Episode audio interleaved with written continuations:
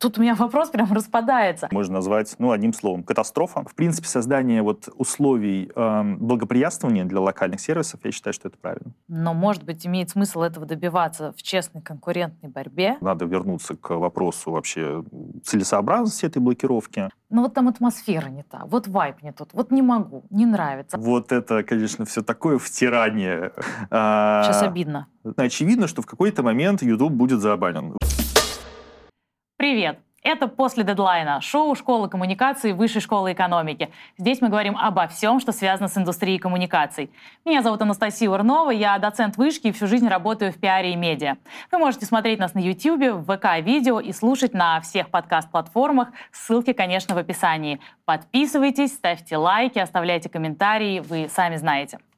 Сегодня мы говорим о том, что случилось с социальными сетями за последние полгода, какую коммуникационную стратегию выбрать и какую сеть идти, собственно, кому нужен Телеграм, кто может остаться в Инстаграме, а может быть, идем во ВКонтакте. В общем, разбираемся со Станиславом Апетьяном, руководителем Центра изучения новых коммуникаций. Все верно. Добрый день, Анастасия. Здравствуйте, Станислав. Ну, давайте сначала поймем вообще, в каком мире мы сейчас находимся, какие изменения произошли за последние полгода, от чего отталкиваемся? Уже, наверное, больше, чем полгода. Ну да. А, основные изменения произошли в марте этого года. И, наверное, эти изменения можно назвать, ну, одним словом, катастрофа. А, в общем и целом, digital-рынок а, перевернулся с ног на голову. Агентства, контент-мейкеры лишились половины своего инструментария. И, в общем и целом, рынок, если вот говорить по состоянию на сегодняшний день, он находится в таком состоянии анабиоза. Еще пока вот эти изменения, они не привели к окончательному формированию новой реальности. Вот, то есть мы еще все еще находимся вот в этом переходном а, периоде. А если же говорить о том, что именно произошло, ну, как бы, какие можно выделить основные, да, такие драматические изменения. Первое, это, конечно же, а, а, уход из России, ну, блокировка в России а, ключевых а, зарубежных социальных сервисов. А, прежде всего, конечно, мы говорим про Инстаграм, да, как самый популярный, а, самую популярную социальную платформу в России по состоянию начала этого года. А, во, вторую, ну, во вторую очередь блокировка, точнее, не, даже не блокировка, а уход такой частичный из России сервиса TikTok, а, который запретил россиянам загружать новый контент в сервис. И уже в третью очередь, а, пожалуй, это блокировка Фейсбука, Твиттера, а также, наверное, ну, как бы очевидно, что если сервисы заблокированы, все эти сервисы еще прекратили продажи таргетированной рекламы. А, в России. И это тоже, на самом деле, очень сильно повлияло на рынок, потому что до этого а, коммуникация через таргетинг, она была, в общем, крайне распространенной. Это, туда шли большие деньги. Это был важный инструмент для любой рекламной маркетинговой коммуникации. Сейчас его нет. А, понятно, что вот я перечислил те сервисы, которые были заблокированы или там самостоятельно приняли решение об уходе э, с рынка. А, очевидно, что при этом, ну, как бы все равно интернет в России есть, аудитория есть, а, и как бы медиапотребление у нее уже сформировано за предыдущие годы, и как-то оно должно найти свой как бы новую, новый выход. А, и, наверное, главным итогом а, всех этих событий стало то, что в России появились десятки миллионов пользователей VPN-сервисов. А, точных цифр никто на самом деле дать не может. Есть оценка из британского издания The Times о том, что в России 24 миллиона пользователей VPN-сервисов. Ну, как бы цифра, на самом деле, мне кажется, взята с потолка, но как бы счет идет э, на десятки миллионов. Точную цифру мы не можем посмотреть. Мы можем там посмотреть, например, через основные а, а, маркетплейсы приложений количество скачиваний, вот, примерно, исходя из этого, сделать какую-то оценку, ну, наверное, в районе 30-40 миллионов на сегодняшний день а, пользователей VPN. Может быть, это люди не пользуются им постоянно и каждый день, но, тем не менее, он у них на телефоне стоит, и при необходимости они а, его включают для того, чтобы, прежде всего, конечно, зайти в Инстаграм. Ну вот я помню, что как минимум в феврале была, конечно, настоящая паника среди блогеров и компаний. Никто не понимал, что делать дальше, куда писать, не писать, и многие активности были просто заморожены. Можем ли мы сегодня говорить о том, что ну как-то уже плато настало, мы адаптировались, в каком-то направлении уже просто продолжаем работать? Вот я бы так не сказал. Мы наблюдаем достаточно интересную динамику а, а, аудиторного, аудиторной активности в том же самом заблокированном Инстаграме. Вот в середине марта его заблокировали, по-моему, 14 марта, если я не ошибаюсь. А, после чего произошел э, достаточно заметный в течение весны отток активной аудитории с платформы. А, то есть можно было бы, исходя из этой динамики, сделать вывод, что эта аудитория куда-то перешла, и, в общем и целом, у нее просто изменилось а, медиапотребление в пользу других сервисов и платформ. А на самом деле нет. А, на самом деле после вот этого провала а, аудиторной активности в весной, к концу лета аудитория начала активно возвращаться в Инстаграм. Вот, то есть не найдя никаких э, подходящих заменителей, а, спрос оказался не очень эластичным, да, вот, а, она начала возвращаться на ту платформу, а, которую, как бы, с которой она была вынуждена там уйти из-за там, всех этих технических ограничений, сложности пользования, отсутствия, опять же, таргетированной рекламы, которая важна для малого бизнеса, вот, то есть все равно люди теперь возвращаются в Инстаграм. И на этот счет есть достаточно любопытное исследование сервиса LiveDune, ну, достаточно такая авторитетная, в общем и целом, структура, которая изучила изучила динамику охватов сторис различных блогеров, разделив их на несколько категорий в зависимости от а, количества подписчиков. И что мы видим? самые э, популярные блогеры, ну, то есть, условно, блогеры-многомиллионники, там, Бузова условная, да, Бородина условная, они больше всего потеряли активной аудитории, то есть там падение на 50-60%. Но если мы посмотрим на более нишевых блогеров, условную Ксению Дукалис, да, или там вот кого-то, там блогеры там с аудиторией несколько миллионов или там несколько сот тысяч, а, то там а, падение аудитории всего лишь 25%, а у некоторых вообще 15%. И динамика возраст, возрастающая, то есть э, и постепенно их охваты восстанавливаются с, а, до, уров, ну, как бы до уровней, которые существовали до блокировки. Вот, то есть, по сути, несмотря на блоки, ну, блокировку, де-факто на сегодняшний день Инстаграма, ну, можно сказать, что она не очень а, принесла как бы какой-то результат, если под результатом понимался, а, как бы, понимался уход окончательной платформы с Россией, там, изменение реальной медиапользования россиян.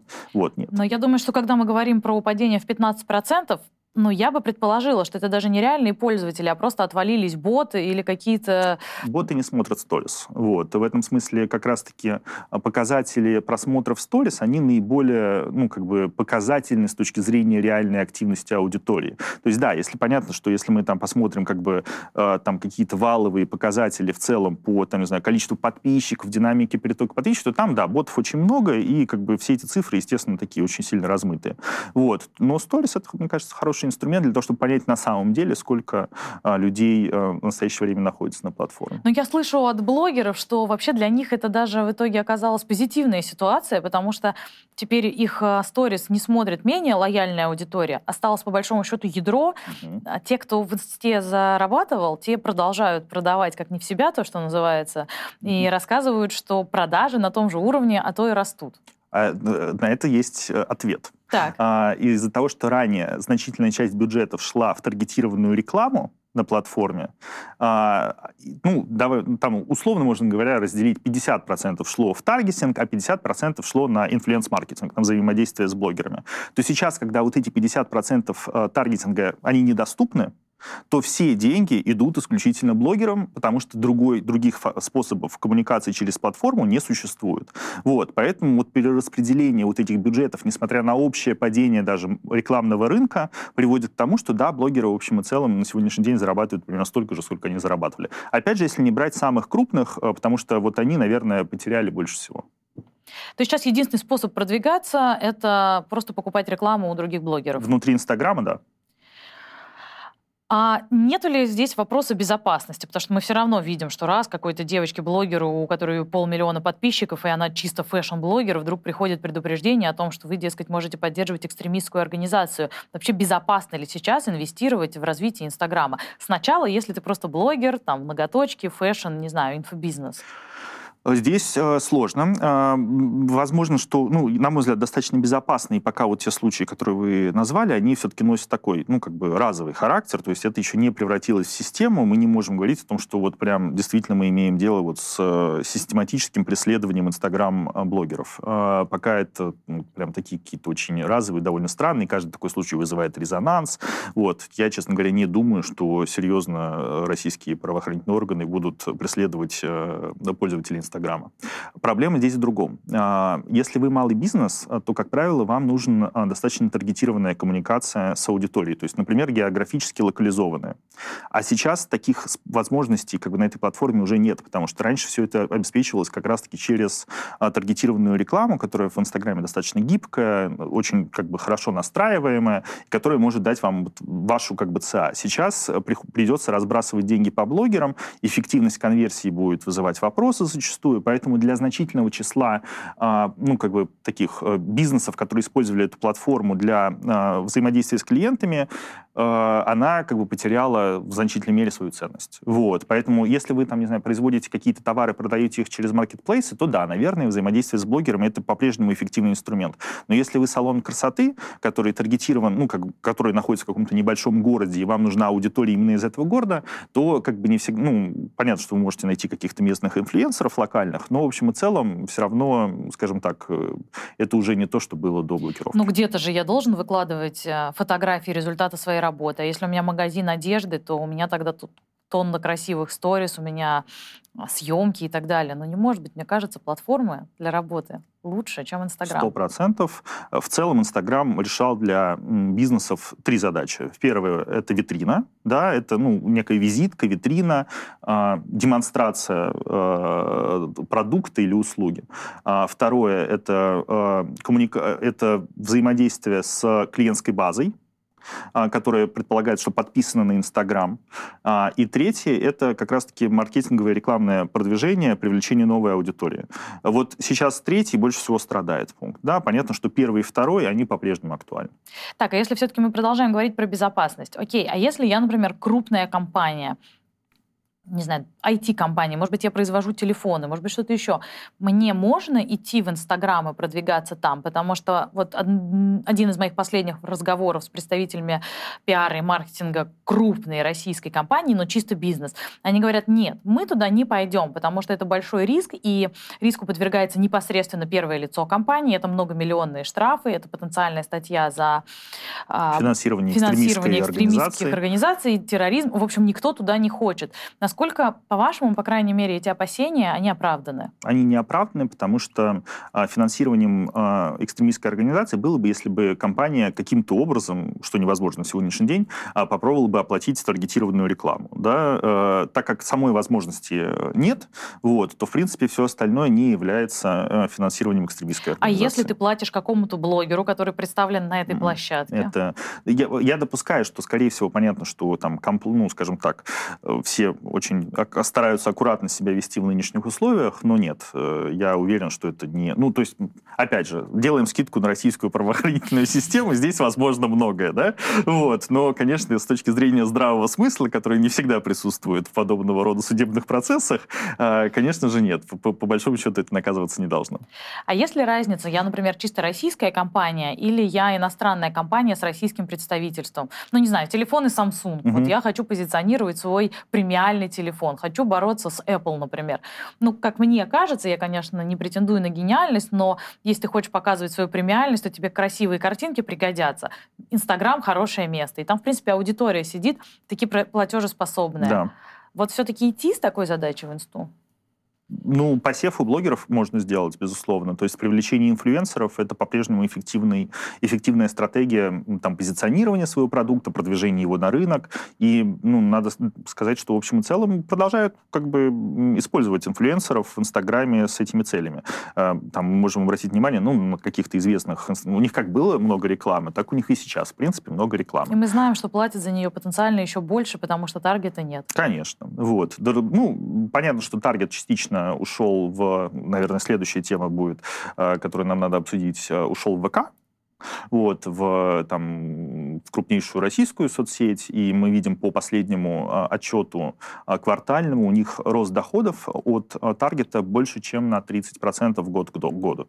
То есть переток этих таргет, бюджетов на таргетированную рекламу туда произошел в значительной мере.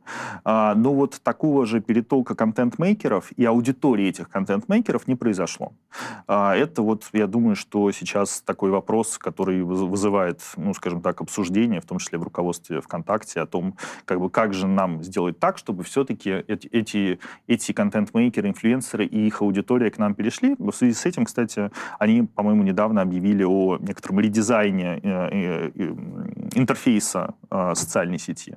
Не знаю, является ли это в полной мере решением вопроса этой проблемы, не уверен, учитывая, что сама платформа, она, скажем так, она все-таки не Инстаграм, да, она гораздо ближе по своему, как бы, по своей философии к Фейсбуку, вот, который, как мы тоже, в общем, прекрасно знаем, уже достаточно длительное время, много лет последних, э, в, на Западе стагнирует с аудиторной точки зрения, и происходит достаточно большой отток аудитории из Фейсбука на другие платформы. А почему? Он что, слишком сложный? Он э, уже просто немножечко не актуален для того типа медиапотребления, который есть э, в последние, сложился в последние годы. Я говорю прежде всего, конечно, про мобильное медиапотребление. Мы понимаем, что основной, э, основное как бы, пользование социальными платформами происходит не через десктоп, а через э, смартфоны. Вот. И те, платф... Э, те как раз сервисы, которые были в большей степени э, акцентированы в, на потребление контента через смартфон, они, в общем и целом, последние годы больше всего и развиваются. Я говорю про Instagram, Инстаграм, э, Твиттер, э, какой-то период был, э, ТикТок, да, то есть все эти как бы три платформы полностью заточены именно на смартфоны, а не на десктопы. А Facebook, безусловно, это так же, как и ВКонтакте, и Одноклассники, это, скажем так, социальные сети прошлого поколения, которые, было ориентированы, которые ориентированы именно на десктопное потребление. Но, правда, то, что я услышала, это даже скорее не проблема мобильного или десктопного потребления, а фото-видео против текста. Э, связано вот с тем же самыми вещами. Я думаю, что такая популярность фото и видео а, в социальных сетях тоже связано в том числе с тем, что прежде всего изменился инструмент основной использования. Слушайте, как интересно. В общем, это разговор про курицу или яйцо. Да, да. Ну, э, я здесь сторонник, э, скажем так, э, технологического примата. Я считаю, что ключевую, как бы, э, ключевые, ключевую роль в изменениях вот таких вот глобальных соцсервисов является не как бы изменение желание людей, да, вот, которое берется из ниоткуда, а как раз-таки изменение технологических возможностей, при помощи которых они осуществляют коммуникацию. Вот, то есть, безусловно, вот я абсолютно четко здесь убежден в том, что технологии и вот как бы вещественные наши э, инструменты коммуникации, они здесь определяющие. Я предполагаю, что следующим, если так мы фантазируем, но это как бы тоже большая тема, а вот когда у нас изменится наконец-таки достаточно устаревший уже на сегодняшний день а, э, интерфейс коммуникации с нашими смартфонами при помощи там, либо даже голосового ввода, либо уж тем более тактильных, а, тактильного управления, мы наконец-таки перейдем на какой-то какой интерфейс мозг-компьютер, вот, то это будет следующий какой-то шаг, такой перелом, который опять в очередной раз изменит очень сильно а, социальные сервисы, которыми мы пользуемся. Ну, я так понимаю, что здесь мы как раз начинаем говорить про метавселенные. Нет, нет, совершенно. Нет? Метавселенные я вообще не сторонник всей этой концепции. Считаю, что это пшик, вот, э, скам зачастую, и, как бы, в общем и целом, как бы, это, это не то, э, на мой взгляд, о чем стоит вообще серьезно рассуждать на сегодняшний день. Хотя я знаю людей, которые очень много на эту тему могут рассуждать, но, как правило, это все вода. Ну, судя по тем деньгам, которые есть в этом рынке, посмотрим, как, когда ну, наступит отлив? Ну, скажу так, в, на рынке NFT тоже было много денег. Где сейчас этот рынок NFT? Слушайте, ну, тут я, конечно, не специалист, но я точно могу сказать, что, в общем-то, рынок NFT, как некоторые говорят, переживает там свою зиму, что-то еще, но в целом это все равно технология новая, и люди ищут новые возможности ее использовать. Ведь NFT — это далеко не только картинки. NFT, по большому счету, это на сегодняшний день, ну, ерунда, да? То есть мы понимаем, что можно через uh, все эти смарт-контракты, все такое, закладывать какую-то информацию, чтобы она была защищена и так далее. Но по большому счету все ре реальные вот использования этой технологии на сегодняшний день это мусор. вот, э, который как бы создан исключительно для того, чтобы на хайпе продавать людям ерунду, вот, которая достаточно скоро будет обесцениваться, что мы сейчас уже наблюдаем, да, вот эти картинки, которые там с обезьянами, которые продавали за 50 тысяч долларов за картинку, сейчас стоят 500. Вот, и, в общем, через какое-то время они не будут стоить ничего. А, поэтому нет, я максимально критичен. И при том, что я большой сторонник как бы вообще индустрии криптовалют, я достаточно неплохо в этом разбираюсь, но NFT это абсолютно, а, скажем так, э, никуда не ведущая дорога. Ну, как говорится, пишите в комментариях, что вы думаете по этому поводу. Возвращаясь к Фейсбуку, о котором мы начали говорить, у меня есть ощущение, что эта платформа в России стала такой маргинальной. Насколько я права? Она стала маргинальной, кстати, еще даже до всех событий. Э, Наш она... теплый ламповый фейсбучик, да? Да, да, да. Ну, просто потому что она оказалась такой бессмысленной с точки зрения использования. Сейчас а, обидно. Я просто была всегда большим пользователем mm-hmm. Фейсбука. Там была моя большая часть моей жизни, большая часть моей работы, и поэтому сейчас обидно. Но, тем не менее, да, э, она, э, скажем так, аудитория э, Фейсбука в России всегда была очень специфической. Она никогда не была массовой. Да, это были прогрессивные скажем так, глобально ориентированные жители крупнейших городов. Теперь не обидно. Вот. А, ну, я достаточно точно, мне кажется, эту аудиторию, прослойку описал. Ну, сколько таких людей в стране? Ну, наверное, потенциальная там емкость, ну, 5-7%, наверное, да, а, на Россию. А, и в какой-то момент понятно, что когда умирал живой журнал, туда перетекла публицистика в определенной степени из живого журнала, сложились какие-то вот такие а, определенные комьюнити вокруг определенных авторов зачастую. Вот. Но, а, конечно же, все вот последние события этого года, они очень сильно ударили по аудитории Фейсбука. Где-то примерно падение на 60% а, активной аудитории. Но а, у меня есть предположение, это вот как бы пока, скажем так, моя гипотеза, она состоит в том, что возможно, что русскоязычный Facebook ждет определенный ренессанс в ближайшее время, и он связан, конечно, с миграцией активная российская иммиграция, которую мы наблюдаем последние полгода, айтишники, журналисты, ну, в общем, вот те самые как раз-таки люди, которых я говорил, что они были всегда целевой аудиторией этой платформы, а, уехавшие из страны, а, они, возможно, как раз-таки будут пользоваться Фейсбуком а, в первую очередь, потому что в других странах Facebook более популярен, он более значим, в том числе там в какой-то вот такой текущей коммуникации, и люди, оказавшиеся за пределами России, возможно, что будут в дальнейшем как раз использовать Facebook и для коммуникации друг с другом, ну, как бы коммуникации вот этой широкой иммиграции, разбросанной по разным странам, и в том числе числе коммуникации с, там, со своими, ну, как бы, с жителями те, тех стран, в которые они переехали. Вот, поэтому мы, это будет достаточно интересно посмотреть, что, как бы, как, что будет с Фейсбуком через полгода, через год. А как вы, кстати, оцениваете вероятность того, что Инстаграм и Фейсбук или один, одну из этих платформ а, разблокируют, снова разрешат в России? Говорят же об этом довольно регулярно. И, кстати, говорят в Госдуме, да, с да, трибуны да, да, Госдумы, там, э, руководитель партии «Новые люди» Нечаев достаточно такую яркую речь толкнул не так давно о том, что блокировка Фейсбука, во-первых, ничего не дала, во-вторых, э, нанесла удар по малому бизнесу, что абсолютная правда.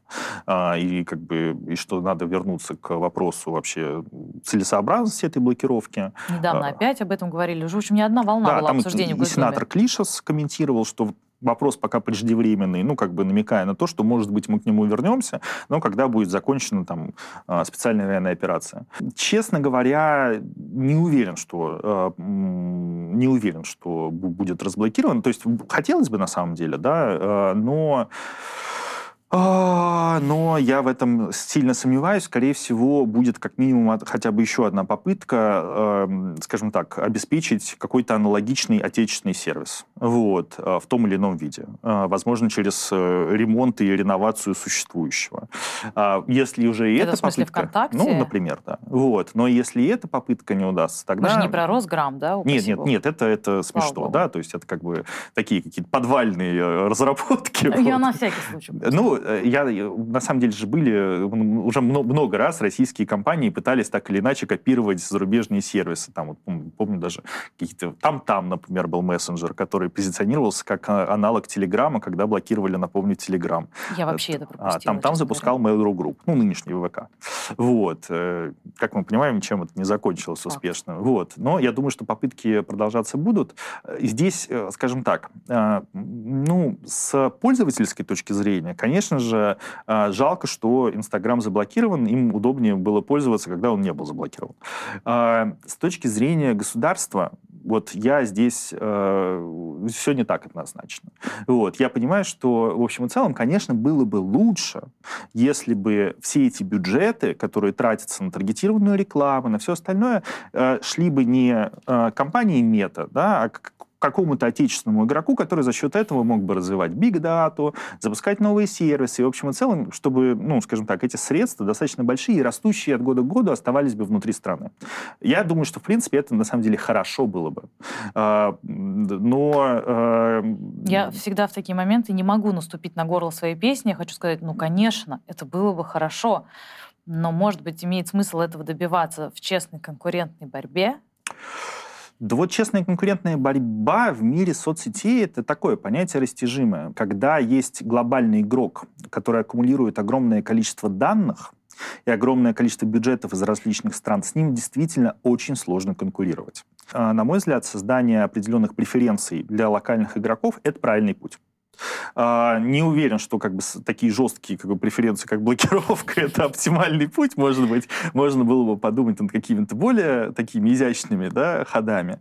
А, но, тем не менее, в принципе, создание вот условий а, благоприятствования для локальных сервисов, я считаю, что это правильно. Ну окей, ВКонтакте, да, вы уже сказали, угу. что у них на 30 да, процентов... На 30 процентов выросли доходы от таргетированной рекламы, то есть произошел переток, но а, совершенно ну, гораздо более грустные цифры по перетоку как раз-таки контента контент-мейкеров, то есть те, кто регулярно на платформе производит э, какой-то контент, и э, переток аудитории. То есть и там, и там есть определенный рост, но он как бы, э, это, не, это даже не 10%, более скромные цифры, там, по-моему, рост контент-мейкеров, что ли, на 5%, аудитории там тоже на какие-то, в общем, достаточно скромные цифры. А, и если мы посмотрим на всю эту динамику, то мы увидим, что как только произошла блокировка Инстаграма, резко, ну, собственно, инфлюенсеры и их аудитории начали искать а, замену, они пошли в том числе во ВКонтакте, создали там зачастую какие-то группы, начали вести, но это все продлилось месяц-полтора, пока все поняли, что как бы нет, это не замена и не заменит, не то, не так. Вот, а проблема ушли. почему? Функционал не подходит? Фу, ну, функционал, безусловно, не подходит, интерфейс не подходит. В принципе, еще раз говорю, ну, а, они разные с точки зрения своей философии и того, как, как этими платформами пользуются. А, да, то есть замена Я не от многих слышала, что вот ты пришел во ВКонтакте, но там это абсолютно такие качественные характеристики, но вот там атмосфера не та, вот вайп не тот, вот не могу, не нравится, аудитория другое, все аудитория другое. Аудитория другая, да, совершенно. Она, она сильно отличается от аудитории Инстаграма. Э, она, ну да, другая. Э, особенно если, кстати, мы берем крупнейшие города, вот, ну, как бы в Москве ВКонтакте особо не пользуются, да. В Петербурге тоже не так много, хотя больше, чем в Москве. Вот. Но при этом, если мы там выезжаем в какие-то небольшие города, то там зачастую основная платформа ВК. Но тоже это зависит от федерального округа. Вот если мы на Дальний Восток опять приедем, то там никто не пользуется ВК. А чем там пользуются? Инстаграмом до сих пор пользуются. И, кстати, Одноклассниками. О. Да, нет, Одноклассники вообще, кстати, живая, живая соцсеть. Э, как человек, который в том числе занимается иногда политическими коммуникациями, могу сказать, что с электоральной точки зрения Одноклассники вообще самая эффективная платформа в России. Почему? Потому что те люди, которые сидят в Одноклассниках, они и ходят на выборы. Мы сейчас вернемся к ВКонтакте, но раз уже заговорили mm-hmm. про Одноклассники, очень мне интересно. Вот когда смотришь просто аналитику, видишь, что в Одноклассниках какое-то огромное количество аудитории, mm-hmm. и там и активность, и все там прекрасно. Но при этом общее впечатление, что все равно это такая мертвая социальная сеть. У них какая-то подкрученная аналитика, или это мы в своей Москве вообще не понимаем, что там происходит, и не можем научиться ей пользоваться? Я вообще очень аккуратно отношусь к любой интернет как бы аналитике количественной, да, потому что никогда нельзя точно сказать, насколько она адекватна. А поэтому как бы то, что вот то, что показывают одноклассники, действительно порой шокирующие цифры, да, э, которые нам кажется, что они как бы выдуманные. Но а, опять же, имея достаточно большой практический опыт работы с этой соцсетью в контексте э, избирательных кампаний, я могу сказать, что она как раз-таки и работает. Вот, то есть там просто аудитория э, этой платформы не пересекается с аудиторией Инстаграма, и Фейсбука, да, она совершенно другая. Вот, она, это в основном э, достаточно возрастные женщины из небольших городов.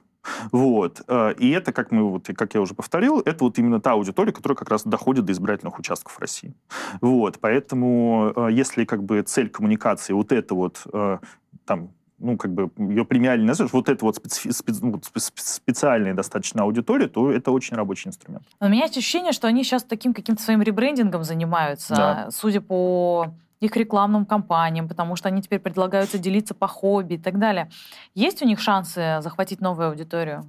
Ну, конечно, сам бренд и история бренда, она очень тяжелая ноша, которую, мне кажется, сложно будет переломить. Мне кажется, ну, опять же, я, конечно, не руководитель совершенно, никакого к нему не имею отношения. Мне кажется, имело бы смысл гораздо больше сосредоточиться на той аудитории, которая у них есть, э, и как бы дальше ее эксплуатировать, и не пытаться выходить на там, жителей там, Москвы. Вот мы видели, кстати, огромное количество наружной рекламы, да, с рекламой одноклассников, там, как будто это такая да, прогрессивная соцсеть ну, и, для да, активных лица горожан. на этих рекламных да. счетах, я понимаю, что там, ну вот как бы они в меня целятся. Mm-hmm. Но, ребят, ну, без шансов. В том-то и дело, да, я тоже согласен, что пытаться выходить вот на эти аудиторные группы, это бессмысленная история, гораздо лучше было бы им удержать то, что у них есть, и это, на самом деле, еще раз говорю, не бессмысленная платформа для значительного, ну, как бы, определенных коммуникаций, не для всех. Понятно, что, наверное, продавать премиальные автомобили там не очень хорошая идея, вот, но, как бы, например, призывать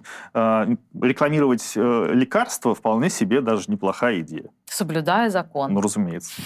Хорошо. Возвращаясь к ВКонтакте. Не пошла туда аудитория, сложный тяжелый интерфейс и вообще вайп не тот. Есть ли шансы, что они что-то поменяют, докрутят, перекрутят, и нам всем там понравится? Ну, вообще уже объявлено о том, что они будут проводить редизайн. Я думаю, что в ближайшее время, возможно, что к моменту, когда выйдет э, наше интервью, он уже произойдет. Сложно будет руководству ВКонтакте каким-то образом существенно переделать то, что у них есть. Почему? Потому что все предыдущие годы э, ВК развивался как суперап. То есть э, туда пытались напихать все, что только можно. Вот э, буквально, чтобы он там через пол полгода, ну, он пиццу бы готовил ВКонтакте. Вот. Ну, то есть, как бы туда было все, что можно было напихать, напихано, и это сильно усложнило пользование платформой, потому что там столько всего, что, в общем и целом, не очень понятно, как бы, какое, какая основная модель использования. А, сейчас, по всей видимости, пытаются каким-то образом вот всю эту свалку разгрести по различным кучкам. В связи с этим, кстати, опять же, э, мы видим, что руководство ВК запускает отдельные приложения под различные типы а, контента на платформе. То есть, вот, например, ВК-клипы, да, а, специализированные как бы приложения для шортсов, ну, как бы для видео в формате шортс на платформе. А, возможно, что как раз-таки основные, основной потенциал будет вот именно вот у этих специализированных приложений. Но ВК сейчас, сейчас столкнулся с проблемой, связанной с магазинами приложений. А, вот был, была недавно история, что его сперва убрали из App Store, потом вернули в App Store, но, тем не менее, риск того, что с ВК будут бороться при помощи э, удаления приложения из маркетплейсов, он как бы сохраняется, и вполне возможно, что э, как бы на вот, вот этих вот событиях, которые недавно были, все это дело не закончится. Кому стоит туда идти? ВК? Угу. Учитывая, что сейчас ВК э, это единственная платформа, где есть таргет, ну, еще на, в Одноклассниках он есть, то имеет тут смысл туда идти, конечно, тем бизнесом, а, которым нужен какой-то очень локализованный таргетинг. Вот, ну, знаю там по э, там, моих товарищей истории, у них есть музыкальная школа, вот, которая на, находится в Москве, кстати, э, и они искали наиболее эффективный инструмент привлечения локальной аудитории из этого района, и на самом деле единственный инструмент, который нормально себя показал, это ВКонтакте. А хороший у них, кстати, таргетинг, потому что, опять же, я помню, что когда все туда побежали, mm-hmm. очень сильно жаловались пользователи, ну, я имею в виду те, кто настраивает рекламу, mm-hmm. что висит, глючит, не выдерживает нагрузку или там сложный. Насколько это действительно умный механизм уже надежный? Ну, у них достаточно продвинутая система таргетированная. Она ну, несколько уступает тому, что было у Фейсбука и Инстаграма. Но, тем не менее, ну, как бы из того, что есть, это сейчас, э, в общем и целом, единственный нормальный инструмент. Нет, он рабочий. То есть э, зачастую, скажем так, ну, в, в момент вот пиковой нагрузки, когда все перешли, переходили туда из Инстаграма, там достаточно сильно взлет, взлетела цена, вот, э, ну, там же аукционный принцип. Э, поэтому в какой-то момент это было не очень рентабельно. Сейчас как бы вот эта вот волна немножко спала, и сейчас, мне кажется, более адекватно все это выглядит. А сколько там сейчас хорошая цена за подписчика? Честно, про подписчиков не могу ничего сказать. Опять же, вот в целом э, оценивать на любой платформе среднюю цену за подписчика бессмысленно, потому что подписчики очень разные, э, ниши, ну, как бы тематики очень разные, и как бы вот средняя температура по больнице вообще ничего не говорит. Просто я помню там Инстаграм, как, угу. где когда-то давно говорили, что ну, рассчитывай, что подписчик тебе будет стоить там 5 рублей, потом он стал выходить в 25 рублей. Если ты тратил на него 100, ты понимал, что чего-то ты делаешь угу. не так. Вот, конечно, хочется как-то соразмерить это с теми затратами, которые от тебя потребуют, ну, для начала ВК. ВК будет э, дешевле, чем Инстаграм, по идее. Ну, вот у нас несколько, ну, у меня есть некоторые проекты, которые я продвигаю, вообще не телеграммные, но продвигаем их через таргетинг на других платформах. Вот, то есть мы привлекаем там некоторые телеграм-проекты, подписчиков из ВК в том числе. Вот. И там, получается, у нас а, на одном проекте 7 э, рублей за подписчика, а на другом, как бы, по-моему, 35. Вот. И это просто совсем разные аудитории. Вот. Э, разные аудитории по-разному стоят. Одно дело, когда тебе нужны какие-нибудь а, состоявшиеся профессионалы в каких-то отраслях, а другое дело, когда тебе нужны, например, студенты. Да, это совершенно разные, э, разная стоимость будет. Угу. А если я хочу свой личный бренд растить? Мы знаем, что, опять же, почему-то мы все стал, э, сравниваем с Инстаграмом, но, правда, это очень популярная ну, социальная сеть, удобная. Был, да. да. Вот если я хочу свой личный бренд растить, мне, кстати, еще имеет смысл продолжать делать это в Инсте или уже все, переезжай в ВК? Или и там, и там работай? Вот вопрос тоже, опять же, кто ваша целевая аудитория да, вашего личного бренда? Если э, аудитория очень широкая, массовая, то, может быть, и ВК тоже, ну, как бы это актуальный вопрос, ну, как бы актуальная платформа. Если аудитория целевая более премиальная, которой ВК не пользуется в значительной своей мере, э, то, конечно, надо идти туда, где она сидит. Это Инстаграм. Ну, согласились, действительно, личный бренд, он бывает разный. Допустим, мы наблюдаем, как в Инстаграме люди с помощью того самого бренда за день делают продажи на миллионы или просто вообще пишут, ребят, накидайте денег, вот угу. номер карты. И черт, они за сутки набирают там по полмиллиона, и думаешь, я вообще ничем, не тем занимаюсь. Это одна история. Другая история, когда ты растишь себе такую экспертную страницу. Мы раньше для этого, кстати, Facebook использовали. Ты там что-то писал о своем профессиональном, к тебе приходили журналисты, тебя куда-то звали. А вот сейчас, если я хочу показать, что я крутой профессионал, мне вообще где работать? На сегодняшний день нету, а, ну, не все. Опять же, да, мы говорим, да, мы говорим про текущий момент. Мы сейчас находимся в ситуации неопределенности, да, то есть вот в этой ситуации вот однозначно ответить на вопрос, что нужно делать, нельзя, потому что мы не знаем, как ситуация будет выглядеть через там три месяца, полгода, как в итоге сложится окончательно медиа потребления в России. Вот, поэтому сейчас бы я посоветовал подождать и... И выступать на профильных конференциях. Да, выступать на профильных конференциях. Э, ну, или, например, как бы неплохой... Ну, мы все понимаем, что значительная часть медиапотребления сейчас вообще в Телеграме, да? Создавать свой канал в Телеграме, мы, наверное, еще об этом поговорим, бессмысленно. Но э, взаимодействовать с существующими можно. Вот. И возможно, что даже это более эффективный э, путь. То есть, да, вы не создадите собственный, как бы, собственного какого-то медиаактива, но, тем не менее, вы получите контакт с вашей, с нужной вам аудиторией. Ну ладно, нельзя отодвигать Телеграм еще дальше, к концу нашего угу. разговора. Почему нет смысла свой канал создавать? Мне кажется, этим заняты сейчас все все, и почти ни у кого это не получается. И это тоже кажется, что абсолютно провальная история. Да, по э, большой разговор как бы, э, в Telegram принципиальнейшим образом э, с точки зрения механики платформы и специфики медиапотребления отличается от традиционных социальных платформ. Во-первых, это мессенджер. Вот. Во-вторых, там нету алгоритмической ленты, а это очень важно. Там вообще ленты нету. Да? И э, э, в Телеграме из-за отсутствия ленты и отсутствия алгоритмики гигантская конкуренция между каналами, на которые подписан человек. Человек не может... Вот если в Инстаграме вы подписаны на 300 аккаунтов, то это не создает для вас проблемы. Они все э, так или иначе сваливаются в алгоритмическую ленту, потом за счет алгоритма алгоритм предлагает вам то, что вам более интересно. И, в общем и целом, вас это не особо как бы заботит, то, что у вас 300, э, вы подписаны на 300 человек. Это очень скромное количество, надо сказать, подписок. Да, это я еще... Да, вы на тысячу можете быть подписаны, и, в общем, никак от этого не страдать.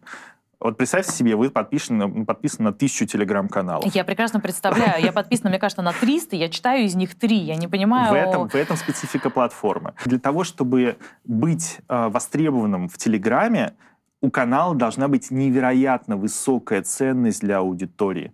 То есть, э, как правило, там, ну, разные есть исследования, но человек читает, ну, 10 каналов, более-менее регулярно, а подписан может быть на 100, да? Вот, остальные 90, там идет вот бесконечный счетчик непрочитанных сообщений, которые уходят потом куда-то в космос, да?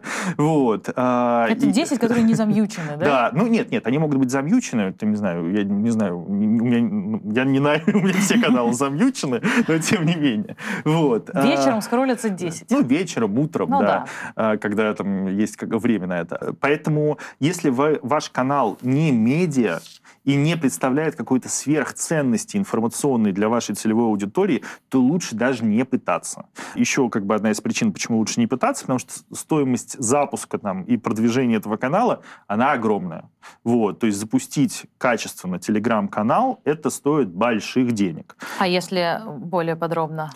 Ну, опять же, там Что нету... такое большие деньги? Ну, ну как бы зависит, опять же, от тематики, целевой аудитории и так далее. Ну, конечно, ну, по-хорошему, там, ну, в самых скромных, как бы, случаях, там, если вы звезд вы как бы не требуется, то речь идет о сотнях, там, тысяч рублей, а в нормале, конечно, это миллион. Вот, на запуск какого-то нормального канала. Когда канал становится нормальным, это сколько подписчиков?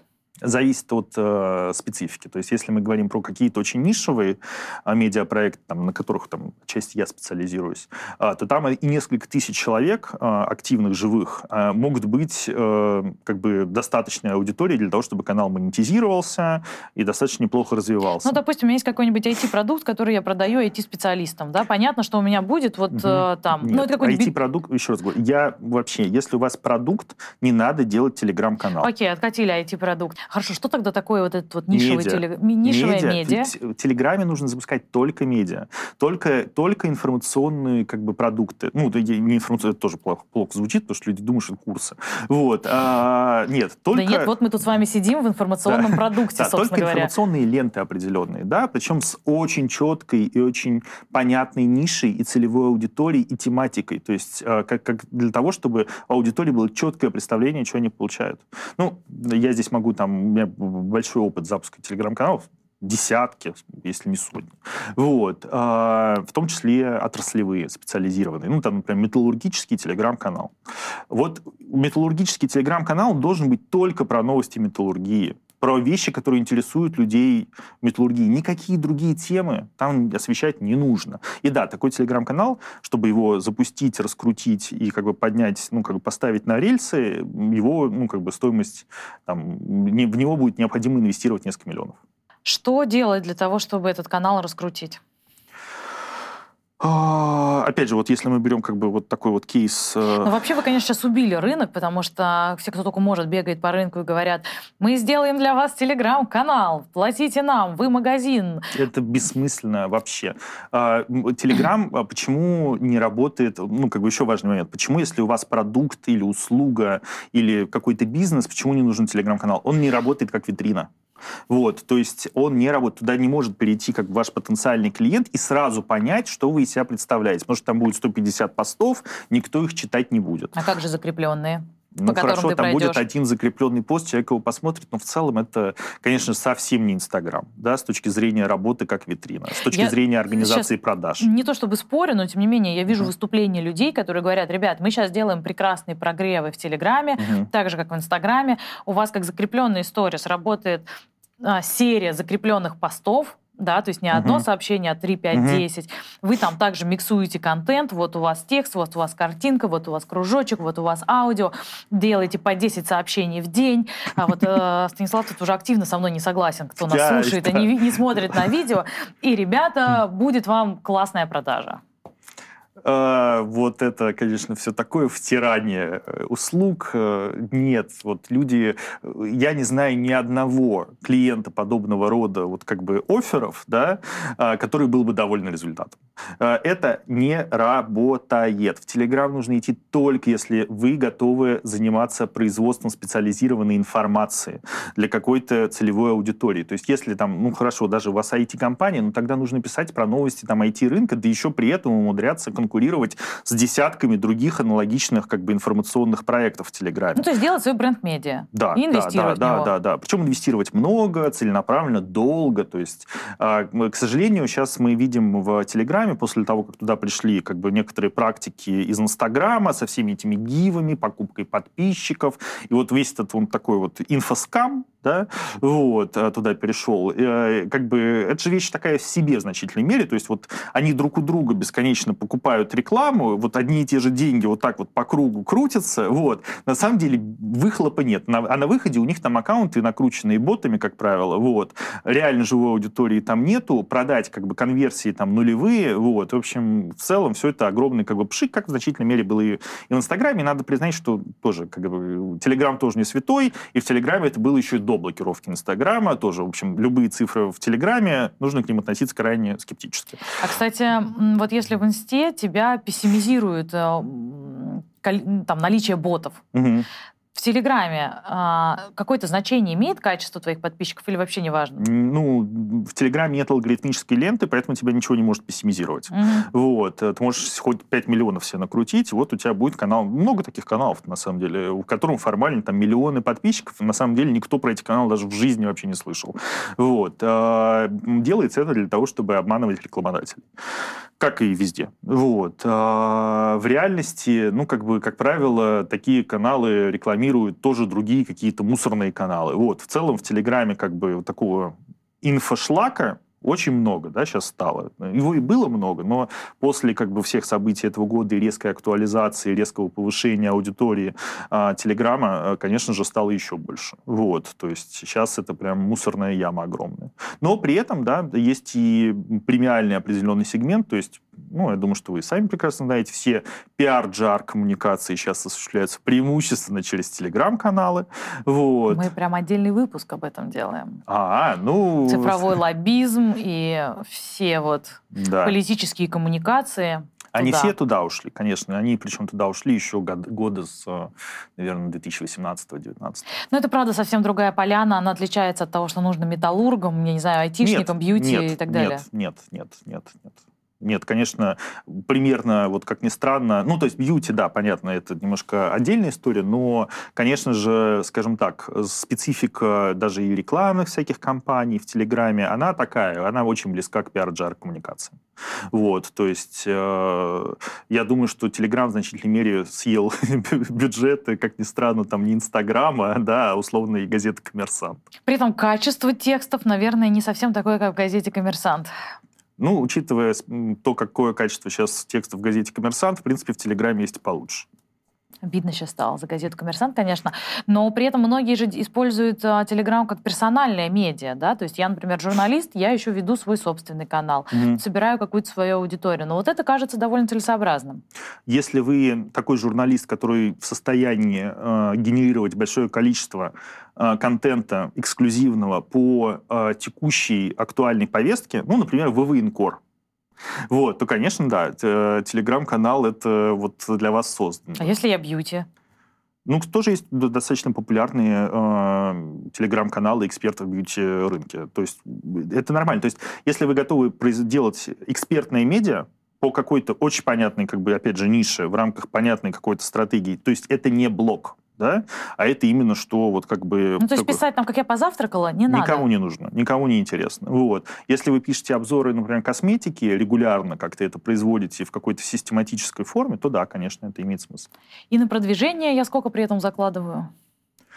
Продвижение в Телеграме – это история такая, то есть нужно один раз потратить много денег, ну, то есть не один раз, а в течение там запуска, да, дальше можно вообще ничего не тратить.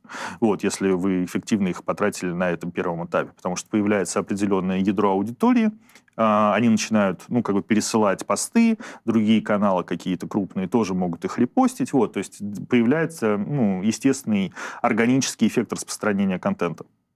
Поэтому ключевым моментом является инвестиция именно на первоначальном этапе. Но мы поняли, что мы начинаем там с нескольких сот тысяч рублей. Ну, например, да. А каналы продвижения у меня какие, если тоже таргетинга нет? А, ну, самый распространенный канал продвижения, это, конечно же, репосты или, там, условно говоря, покупка рекламы прямой в других каналах, э, в которых пересекающаяся с вами аудитория. Второй инструмент – это, ну, как я говорил, раньше было очень достаточно эффективно рекламировать через Facebook и Instagram, через таргетированную рекламу. Сейчас этого инструмента нет, поэтому остается через ВК. Ну, переходит аудитория? Да, переходит, но не очень, конечно, активно. Ну, просто звучит как довольно долгий пользовательский путь, и я должна быть прям очень мотивирована да. перейти в этот канал. Угу. Дорого привести подписчика из uh, ВКонтакте? Ну, десятки рублей зачастую. Ну, то есть, опять же, зависит от аудитории. Там более там, простая аудитория, студенты, она может быть и там 5-7 рублей за переход. За переход, то есть это еще не подписка. Угу. Вот. Здесь, наверное, можно на два умножить э, с точки зрения конверсии дальнейшей в, в, в этой воронке. Э, если мы говорим про каких-то профессионалов, то там десятки рублей. Ну, не дешево, не дешево, прямо скажем. Надо быть э, человеком мотивированным. Да, и более того, проблема в том, что в ВК не все из них далеко сидят, да, поэтому тех, кого можно было перетащить из Инстаграма, из э, Фейсбука, они как бы до них теперь вообще очень сложно дотянуться. А что касается контента, который в Телеграме хорошо заходит, это все-таки текстовая площадка? Да, в первую очередь, да. Видео, аудио, насколько там востребованы? Ну, аудио... Про мемасики я даже не говорю, тут где не запустить, все да. равно зайдет. Ну, не, не, конечно, основ, основной контент, э, безусловно, текстовый, вот. Видеоконтент смотрит гораздо хуже. Вот. Всякий графический контент, он является скорее обрамлением для текста. Вот. А, поэтому нет, конечно, текстовая платформа. Это, кстати, радует, да, что э, я как большой любитель именно текста. Вот. В этом смысле Телеграм, он как бы в определенной степени отдушен. Хочешь сказать, обнимемся, потому что я когда вижу вот эту всю статистику и мировую, и по России, что mm-hmm. растет видеоконтент, что всем людям нужно покороче, попроще, и только видео. Я думаю, ну это же невыносимо, а я вот, так люблю читать. А вот есть нюанс, да, потому что а, вот как бы базово для потребления развлечений и вот как бы вот получения таких быстрых эмоций, да, действительно видео эффективнее. Но так как а, мессенджер, э, Telegram, он прису...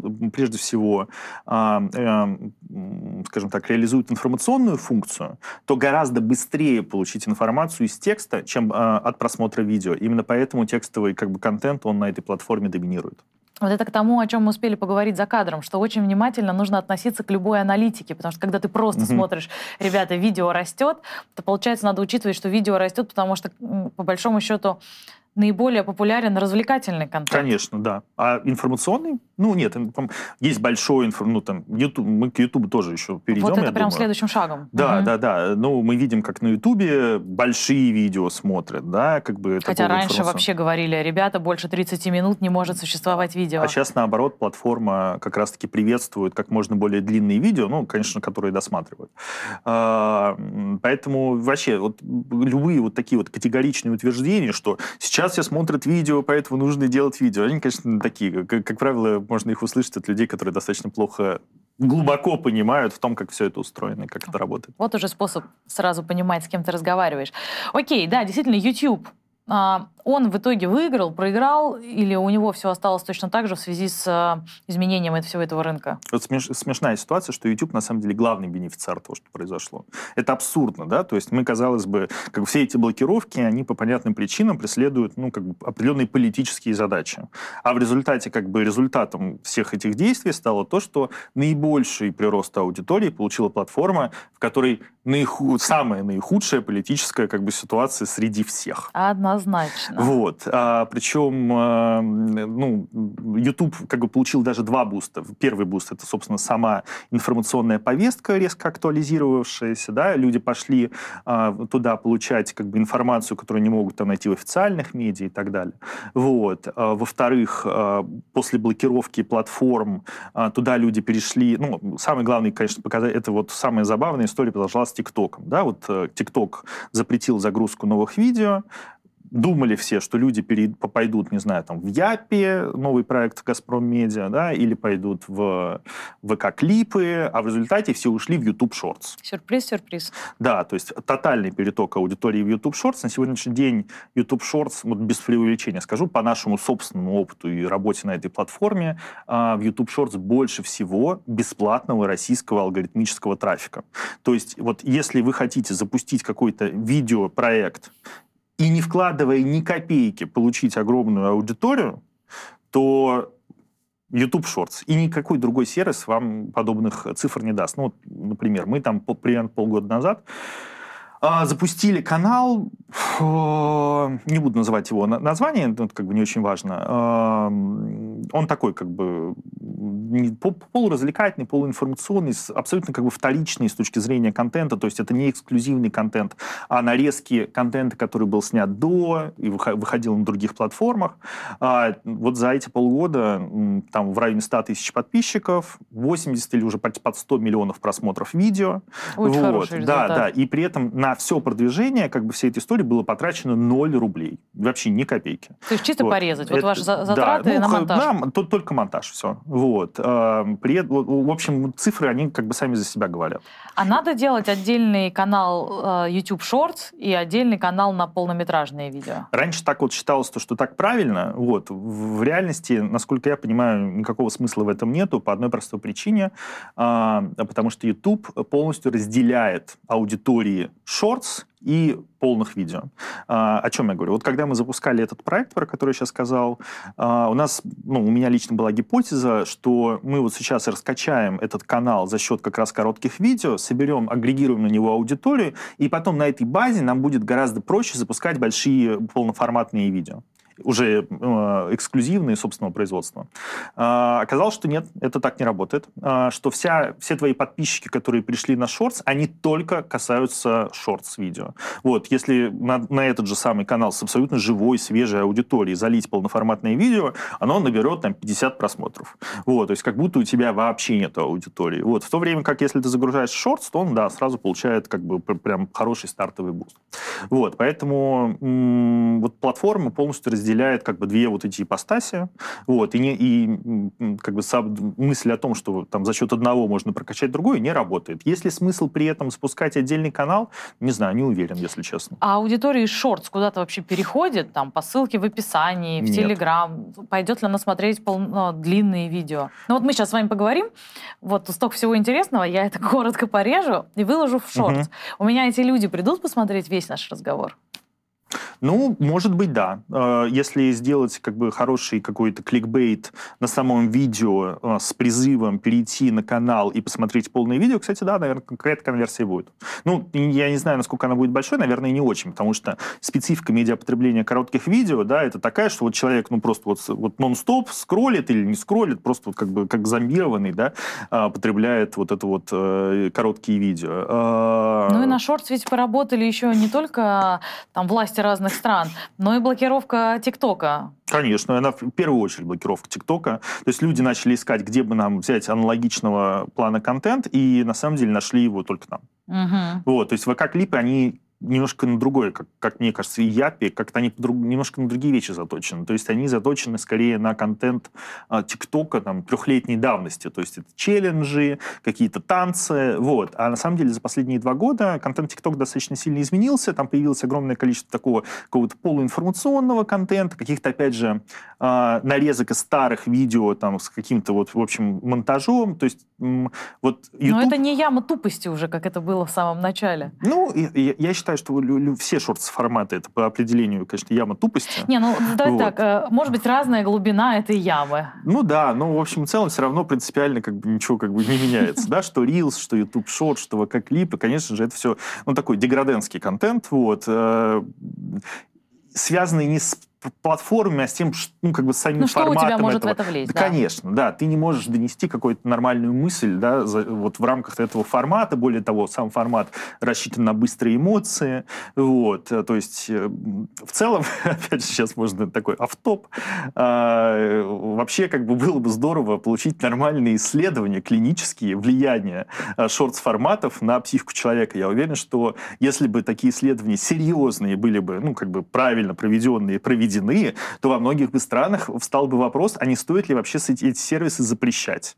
Вот, потому что, на мой взгляд, э, конечно же, есть определенные, определенные проблемы с тем, как они влияют на сознание. Нам в вышке есть над чем подумать и да. что поизучать. Нет, без шуток это было бы, в общем и целом, полезно. Это интересно.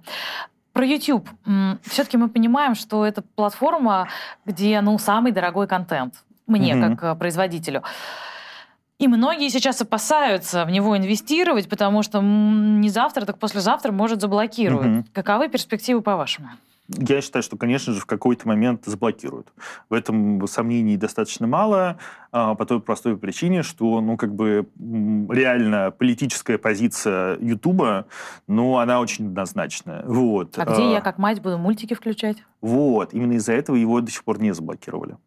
А, Все, как всегда, на плечах матерей. Ну, то есть, ну, опять же, да, как, как мне кажется, то есть это я не инсайт какой-то говорю, а как бы некоторые свои, скажем так, экспертные аналитические выводы. То есть, а, безусловно, с политической точки зрения YouTube абсолютно антироссийская платформа. Тут я как бы могу уже перейти совсем на такую э, жесткую лексику, ну, потому что действительно YouTube абсолютно, ну, ну, как это сказать, ну, это безобразно, то, что он делает. Он реально блокирует, хорошо, он заблокировал по формальным признакам все аккаунты российских государственных медиа. Но после этого начал блокировать аккаунты негосударственных медиа, а блогеров просто потому, что они э, занимают пророссийскую позицию в контексте военного конфликта. При этом абсолютно радикальные, зачастую отмороженные э, каналы, которые противоположную позицию как бы э, транслируют, транслируют да? на платформе, не трогают.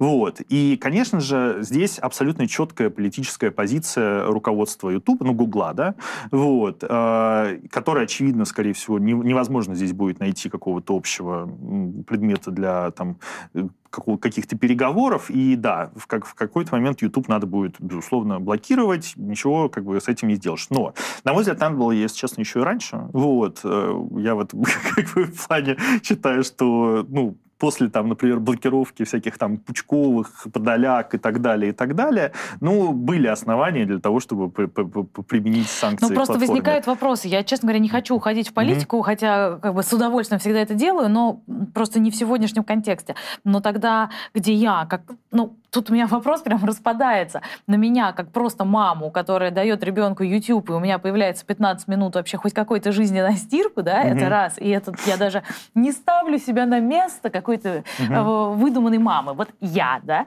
Это одна история. А вторая, ну, вообще-то есть очень крутые производители контента. И в России тоже, которые инвестировали в развитие своих каналов деньги, время, mm-hmm. ресурсы. Они на этом зарабатывают. Это их единственный источник дохода. Mm-hmm. И у них тоже есть аудитория. И вот им что делать? В Рутюб идти? Ну, это, да. ну, ну, это бред. Ну, почему бред? Ну, а что с этим делать? Вот если платформа ведет себя подобного, подобного, как она ведет, да, вот что бы вы сделали? Вот мне интересно, Анастасия. Анастасия не будет отвечать на этот вопрос, потому что Анастасия все равно никогда не будет принимать эти решения. Ну, вот я, если бы себя поставил на место людей, которые принимают решения, я бы все-таки принял решение о том, что с этой платформой Но меня надо как производителя контента это интересует. Мне вот в это инвестировать или нет? Вот это вот та, та проблема контент-мейкеров, которая наиболее актуальна на сегодняшний день, потому что аудитория вся сидит на Ютубе, абсолютно вся. Вот как, например, вот мы сейчас снимаем да, эту программу, мы понимаем, что вся аудитория подобного рода контента, она вся сидит на Ютубе. Ну и вот. Подкасты, да. Ну, вот да, поэтому вот. я говорю, ребята, видео или подкаст. Да, вот. Она вся сидит на Ютубе. Поэтому как бы за аудиторией нужно идти ну, как бы на Ютуб. Но при этом ну, абсолютно очевидно, что в какой-то момент Ютуб будет забанен. Вот. Поэтому все твои инвестиции, которые будут вложены в производство этого контента, в развитие канала, они как бы очень сильно пострадают в момент блокировки, потому что не совсем понятно, как это дальше будет функционировать. Опять же, с учетом того, что YouTube это ну, большое количество трафика, тяжелый трафик, как это будет работать там через VPN-сервисы, тоже вопрос. Вот. А, поэтому, да, это и главный вот вопрос у людей, которые сейчас занимаются системно производством видео для интернета, что будет с YouTube, как нам дальше вообще с этим совсем работать. А, на мой взгляд, все-таки имеет смысл на сегодняшний день уже озаботиться развитием каналов на российских платформах, какие бы они ну, дурацкие не были бы, да, это, в общем, проблемы мы с ними все понимаем. А, но, тем не менее, в конечном итоге все равно, все равно, все равно людей будут да, переводить. Потому ну, если бы, если бы YouTube хотя бы себя вел так, как ведет себя пострадавшая мета, то ну, было бы проще. Но в этом смысле Google занимает более радикальную позицию. Ну окей, вот приду я в Рутюб, например. Но у меня же там просто не будет хватать денег на производство вот этого моего хорошего контента, потому что мы же понимаем, что это замкнутый круг между аудиторией, рекламодателем, денег, деньгами, которые дает тебе просто площадка, ну, то, что YouTube дает mm-hmm. возможность монетизации. YouTube и, уже не дает. Ну, по пользователям из России, да, другим дает. А, и, собственно, производителями контента. Я, когда прихожу в YouTube, я здесь могу посмотреть людей из-за границы, которые, деньги, э, которые получают деньги от YouTube, и, в общем, у них все плюс-минус хорошо. Могу посмотреть людей из России, могу все что угодно делать. Если я прихожу в Рутюб, это вот такое наше маленькое болотце. Там не будет такого количества средств. И откуда у нас возьмется компания, которая будет столько времени, как Google, инвестировать в развитие платформы?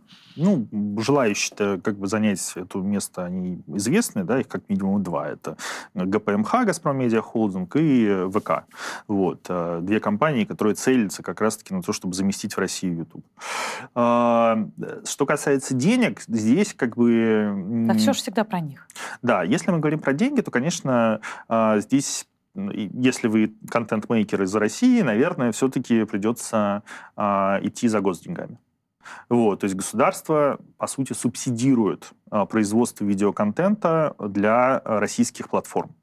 Ну, мы говорим про Институт развития интернета, да, как бы их э, программы, там некоторые другие фонды, сам, сами платформы э, субсидируют зачастую контент-мейкеров э, для того, чтобы они снимали контент для их платформ. Вот. Поэтому как бы определенная вот такая вот государственная как бы раздача денег э, под, э, ну, под производство контента, она существует, эта система. Ну вот э, сейчас продолжая не ударяться в политику, если вот так работает система, это все равно ограничивает количество производителей контента, которые, в принципе, пойдут за госденьгами да. и которые их получат. Если там ограниченное количество производителей контентов, это значит, что там и ограниченная аудитория. Ну, пока YouTube работает спокойно, конечно, она такой и будет. Ну, мы также говорили, мне кажется, мы вот сейчас, эта дискуссия, которая могла вестись э, до блокировки Инстаграма. Типа угу. им некуда будет деваться, они пойдут во ВКонтакте.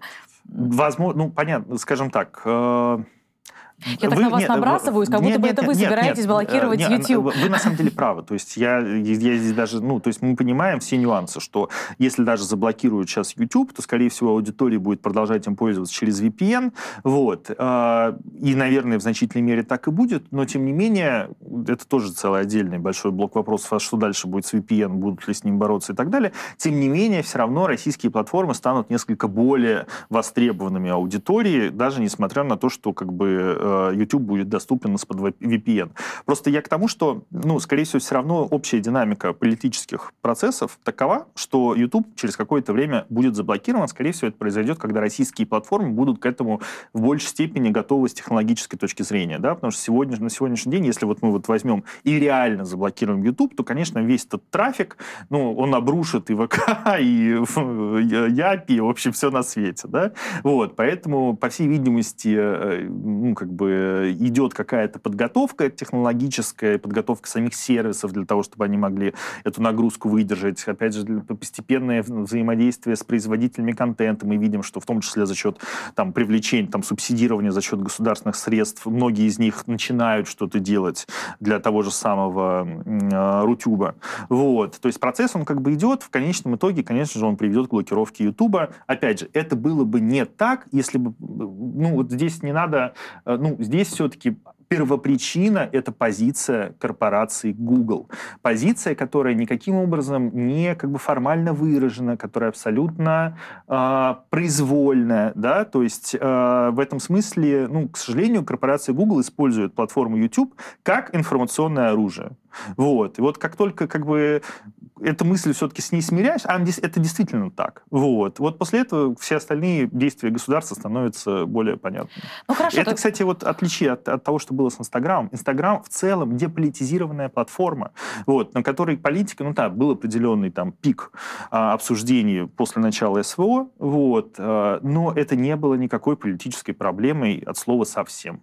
Вот. То есть в этом смысле политического смысла блокировки Инстаграма очень мало, а вот политического смысла в блокировке Ютуба будет много.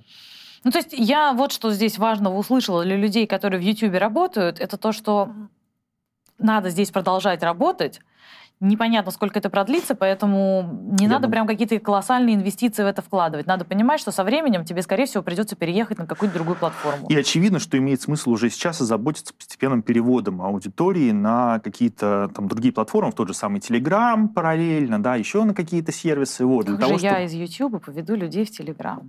Нормально, так сейчас все делают. Все крупные YouTube-каналы создают Telegram-каналы, вот, которые как бы продвигают в своих YouTube-видео. Но у меня тогда как бы вопрос от ограниченных э, интеллектуально, я имею в виду от меня. А мы только что проговорили то, что Telegram — это площадка текстовая. Угу. А я здесь делаю видеоконтент. Я не знаю, если я блогер А4, что я там буду в телеге писать? Ребят, там офигенная шутка, но вы ее не увидите. Что там? Нет, ну, по сути, по сути это делается... Ну, есть же и раздел сообщества в Ютубе как раз-таки для текущего взаимодействия с аудиторией. Да. как бы эту функцию можно как раз-таки перенести в Телеграм. Ну, я да? комменты туда унесу, комьюнити ну, свою туда ну, унесу. Задача, я просто почему говорю про то, чтобы вот таки, это сделать, для того, чтобы сохранить аудиторию в случае там серьезной какой-то радикальной блокировки, чтобы все равно сохранять связь. как бы связь с аудиторией и перевести ее туда, куда ты сочтешь нужным после блокировки. А, ну, то есть это такая пересадочная да. точка, чтобы мне было угу. где написать, Транзит. ребят, увидимся дальше. ТикТок у нас еще остался. Да, замечательная платформа. Безусловно, вообще главный герой последних лет, ну, кроме вот этого года. Э, платформа, которая росла быстрее всех. Вот. И во всем мире мы видим сейчас какие-то просто потрясающие результаты, да, да, да, если вот. можно верить аналитике. Ну, тоже тут как бы тоже аккуратно нужно быть. Но в целом, безусловно, ТикТок рос э, космическими совершенно темпами. А, и даже забавно, что после того, как в марте ТикТок запретил загрузку новых видео, все равно на протяжении всей весны и большей части лета он сохранял свою аудиторию в России. То есть даже несмотря на то, что нету нового контента, люди все равно пользовались ТикТоком, и только к концу лета начали перетекать там в YouTube Shorts, ну, как в знаменитый. Вот что такой. значит досмотреть ТикТок до конца. Да, да, ну вот все как только досмотрели, начали, начали мигрировать. А, есть как бы определенные, понятно, надежды, что ТикТок а, в Россию должен будет вернуться. А, потому что, ну, во-первых, ТикТок все-таки это ну, приложение из дружественной страны, да, вот. Во-вторых, объективно говоря, ТикТок никакой политической, как бы, никакого политического вреда или напряжения не создавал. А, был, наоборот, в общем и целом, скорее лояльной платформой с ну, политической так они ушли зрения. сами. Да, они ушли сами, там, мотивируя это законом о фейках. На мой взгляд, они скорее не хотели попасть под санкции зарубежные в силу продолжения работы э, в Российской Федерации. Тут как бы дискуссионный вопрос.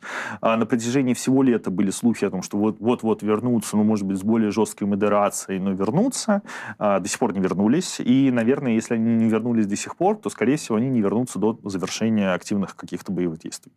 Вот. А, когда боевые действия закончатся, никто из нас, к сожалению, не знает. Тут, наверное, такой вопрос актуален, потому что TikTok все-таки становится все популярнее, в том числе в странах СНГ.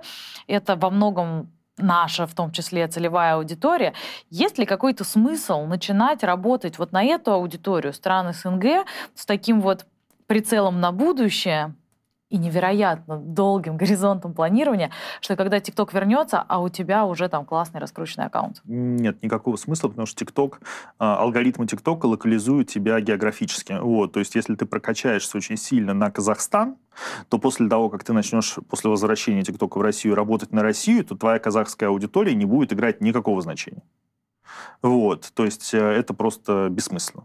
Я знаю, что многие есть как бы контент-мейкеры э, TikTok, которые перешли на глобальный уровень, то есть, условно говоря, там начали работать на испаноязычную аудиторию, ну, в общем, на другие кластеры. Вот, есть, наверное, успешные примеры этого, но как бы э, думать о том, что это тебе пригодится потом как бы с точки зрения взаимодействия с аудиторией российской, мне кажется, это совершенно неверное представление.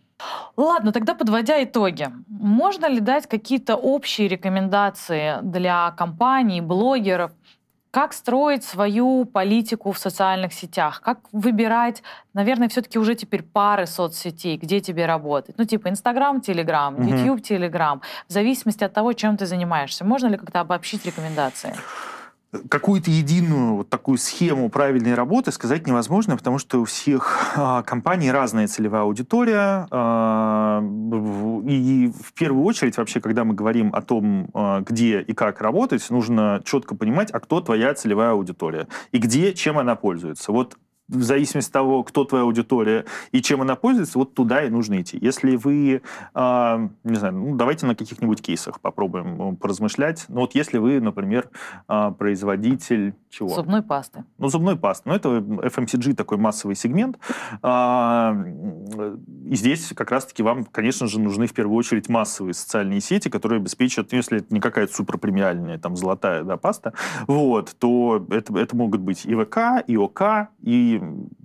и, ну, да, ВК и ОК я бы выбрал в данном случае. Может быть, если вы очень креативная компания и готовы придумывать какой-то виральный контент, то можно и в шорцах попробовать, и там вот в формате коротких видео, да, что-нибудь поделать. А, поэтому, если же вы при этом, не знаю, производитель какого-нибудь премиального, а, техно, там, не знаю, какого-нибудь оборудования, то это другие уже будут платформы, то возможно, что... Ну, хотя тоже, вот какие у вас сейчас варианты? Не так уж и много у вас вариантов, к сожалению. Вот. А, но мы вначале говорили, что в Инстаграм все еще тоже можно пойти. Да, но вы там не сможете использовать таргетированную рекламу. Да. Вот. У каких инфлюенсеров вы будете рекламировать? Но если вы найдете подходящих инфлюенсеров, которые как бы как-то вписываются в Ну, хочу премиальный телефон.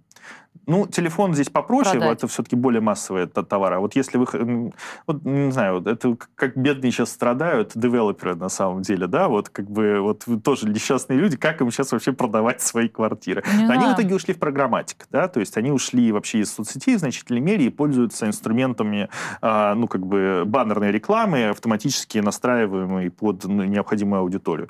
Вот. Прям а, можно подумать, что этот блок заблокировали тоже. А ведь нет. Не заблокировали, да, но тем не менее, какие еще как бы, варианты? Да никаких, да? То есть они в значительной Ну, мере... то есть, получается, да, как раз по вашей логике, телеграммом вести нет никакого смысла. Никакого смысла. То есть они могут приходить со своей рекламой в другие телеграм-каналы. Угу. Но при этом, вот если вы B2B-компания, то, конечно, вам нужно идти в Телеграм. Но только в Телеграм идти не там пытаясь запустить свой канал, что в 90 7% случаев будет неправильным как бы, решением, а, а как бы взаимодействовать с теми каналами, которые освещают там, новости вашей отрасли, там, условно говоря, какие-то, ну, вот, вот по тем, как бы, по той специфике, которой вы занимаетесь. Вот для B2B как коммуникации, конечно же, Telegram вообще почти всегда более эффективный инструмент. А где вот нам сейчас, людям, друг с другом обмениваться контактами? Вот раньше все друг другу Facebook давали, угу. в какой-то момент Инстаграм. В телеге нет смысла знакомиться, мы там никогда не увидим друг друга, не вспомним. Не знаю, я даю свою телегу, когда с людьми общаюсь. Вот, то есть я просто даю свой, ну, как, как раньше Ну, смотрите, давали. в чем был смысл Фейсбука? Вот мы там бы сейчас с вами познакомились, и я бы у вас, или вы у меня, периодически угу. в ленте бы всплывали. Вы бы угу. такие, о, а вот Анастасия этим занимается, а напишу, я позову ее, еще что-то. Вообще я была бы в вашем информационном поле. Угу. Вот у нас с вами есть телеграммы друг друга, ну все, как бы конец угу. нашего взаимодействия. Ну, безусловно, это как просто записать телефонную книжку. Не, нет, вот таких платформ такой коммуникации, да, да, в настоящее время нету. Но еще раз, мы вот говорим сейчас из момента конца вот этого года, очень тяжелого, когда все, блин, перетряслось. Может, нам хоть LinkedIn разблокируют? А мы до сих пор не понимаем, зачем его заблокировали до конца. У меня есть предположение, что для борьбы с утечкой мозгов, если честно, что был аж вот Пома... такой вот... Так, все. вот. Ну, то есть это гипотеза, это не инсайт. Вот. А, не, не уверен, что помогло, вот, но тем не менее. На этой праздничной ноте, Станислав, спасибо большое. Меня зовут Анастасия Урнова. Увидимся после дедлайна. Ставьте лайки, подписывайтесь, пишите в комментариях, что вы думаете по поводу того всего, что мы здесь сегодня договорили.